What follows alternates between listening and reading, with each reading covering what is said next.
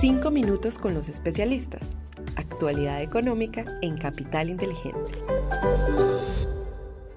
Hola, un saludo especial para todos. Hoy es lunes 22 de enero de 2024. Somos Juan José Ruiz y quien les habla, Paola Velandia. Les damos la bienvenida a nuestros 5 minutos con los especialistas, el podcast donde analizamos cada semana la actualidad económica y que es realizado por la Dirección de Estructuración en Mercado de Capitales de Bancolombia y el Content Marketing. Comenzamos los datos económicos más importantes de la semana. Los principales índices de Wall Street cerraron con rentabilidades positivas alcanzando nuevos máximos históricos. El fuerte optimismo y la confianza del mercado sobre las acciones de tecnología se impuso sobre los comentarios por parte de algunos funcionarios de los bancos centrales, quienes resaltaron la fortaleza del consumo y del mercado laboral, por lo que sería prematuro recortar tasas de interés en marzo. En el ámbito local, el DANE reveló que en noviembre las ventas minoristas y la producción manufacturera tuvieron una caída anual de 3,4% y 6,4% respectivamente.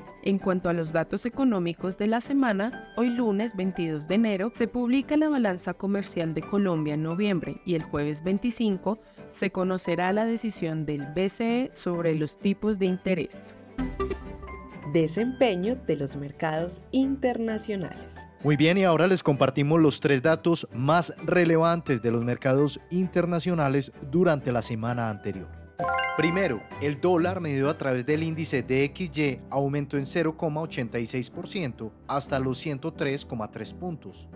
Segundo, la renta variable internacional registró un comportamiento positivo. El Standard Poor's 500 subió 1,17%, el Nasdaq creció 2,86% y el Dow Jones aumentó 0,72%. Tercero, en la renta fija internacional, el tesoro de 10 años se depreció 15 puntos básicos en la última semana, cerrando en 4,10%. Desempeño de los mercados en Colombia. Y estos son los tres hechos destacados del mercado local durante la semana pasada. Primero, el peso frente al dólar presentó un comportamiento alcista, cerrando en 3.912 pesos por dólar, es decir, 0,1% por encima del cierre del viernes 12 de enero. Segundo, la renta fija presentó desvalorizaciones generalizadas. La curva de TES en pesos registró una desvalorización de 12 puntos básicos en promedio. En cuanto a la curva en VR, presentó una desvalorización promedio de 13 puntos básicos. Tercero, el índice MSCI Colcap tuvo un comportamiento negativo en la semana, cerrando en 1.275 puntos, es decir, 1,3% por debajo del nivel de cierre del viernes anterior. Desempeño de los fondos de inversión colectiva. Les contamos que en la última semana los fondos de liquidez presentaron un desempeño positivo, mientras que los de renta fija tuvieron un desempeño mixto, con el fondo renta fija plazo rentando negativo. Entre tanto, los fondos balanceados tuvieron un desempeño negativo, al igual que los fondos de acciones, tanto locales como el internacional Renta Alta Convicción, pese a las ganancias registradas por las acciones americanas oportunidades de inversión para esta semana. En la renta fija internacional, los datos publicados durante la semana representaron ajustes en las expectativas del primer recorte de tasas, con la probabilidad de un primer recorte en marzo con una disminución sustancial.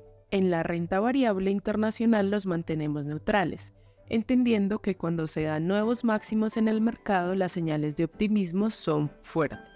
A nivel local, continuamos prefiriendo los títulos de mayor plazo al vencimiento en tasa fija, a través del mercado de deuda pública ante disminuciones importantes en la prima de crédito que actualmente paga el mercado de deuda privada. En cuanto al peso con respecto al dólar, esperamos que se cotice entre los 3.870 y 3.980 pesos durante esta semana. En las acciones esperamos un comportamiento lateral, aunque no descartamos desvalorizaciones adicionales considerando el desempeño del índice en las últimas semanas.